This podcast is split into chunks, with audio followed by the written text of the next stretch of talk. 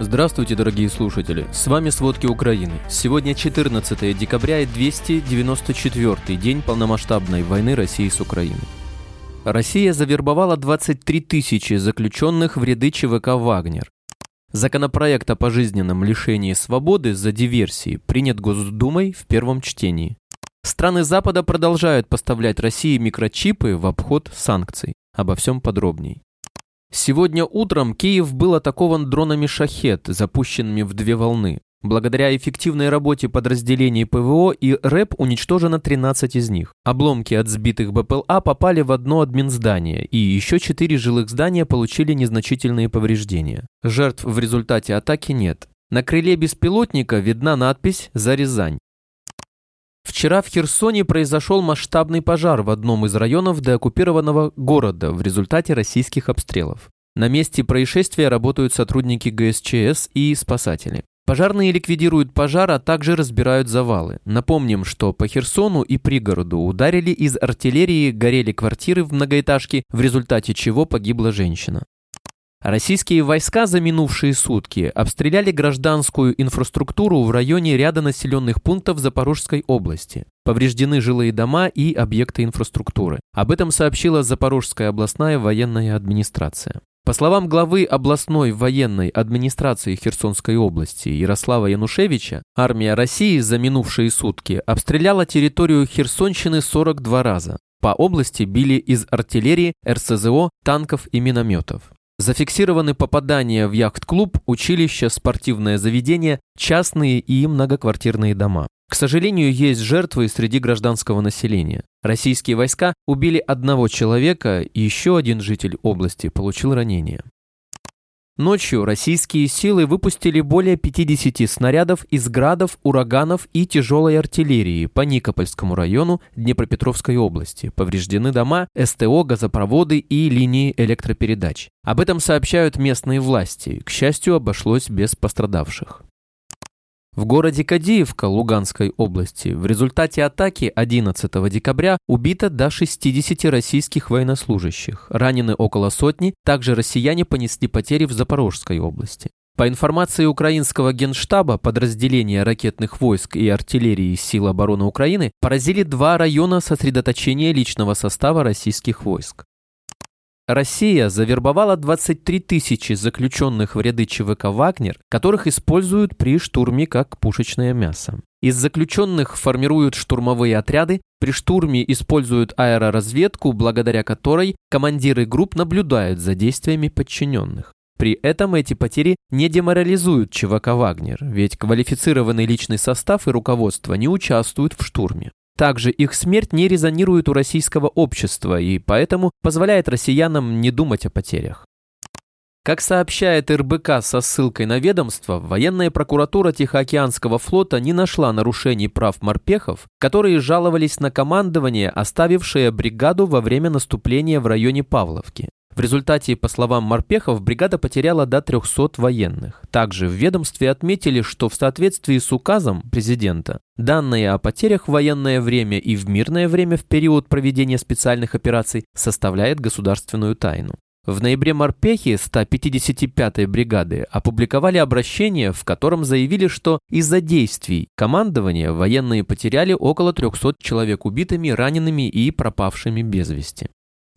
Законопроект о пожизненном лишении свободы за диверсии принят Госдумой в первом чтении. Напомним, документ внесен почти всеми депутатами Госдумы.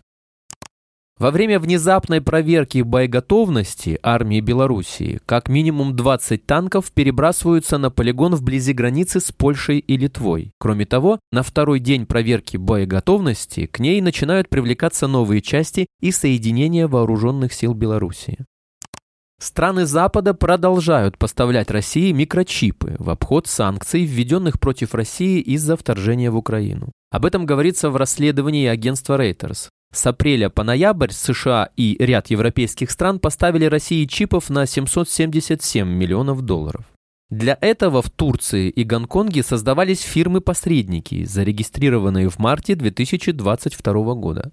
Согласно данным российской таможни, с марта в течение 7 месяцев одна из компаний экспортировала в Россию комплектующие на сумму не менее 20 миллионов долларов, включая чипы американских производителей. В то же время другую турецкую фирму Smart Trading Ltd основал гендиректор российской логистической фирмы «Навелка» Григорий Григорьев. Согласно российским таможенным декларациям, компания отгрузила продукцию американских производителей полупроводников на минимум 660 тысяч долларов.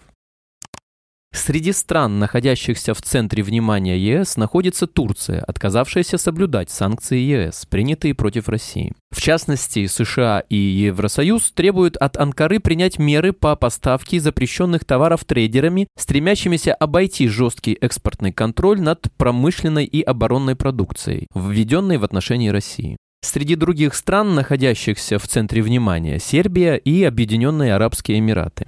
Накануне Совет Евросоюза включил обход санкций в список уголовных преступлений. Новая Зеландия выделит Украине 3 миллиона новозеландских долларов, около 1,9 миллионов долларов США, гуманитарную помощь. О ней объявила министр иностранных дел Новой Зеландии Нанаи Махута. Эти средства будут направлены на медицинские препараты и оборудование, трансформаторы и генераторы для преодоления последствий отключений электроэнергии а также товары первой необходимости для уязвимых слоев населения, продукты питания, вода, предметы санитарии и гигиены. Федеральный суд Бруклина в Нью-Йорке во вторник предъявил обвинение пяти гражданам России и двум гражданам США, которых обвиняют в сговоре с целью незаконного получения технологий и оружия для российской оборонной промышленности.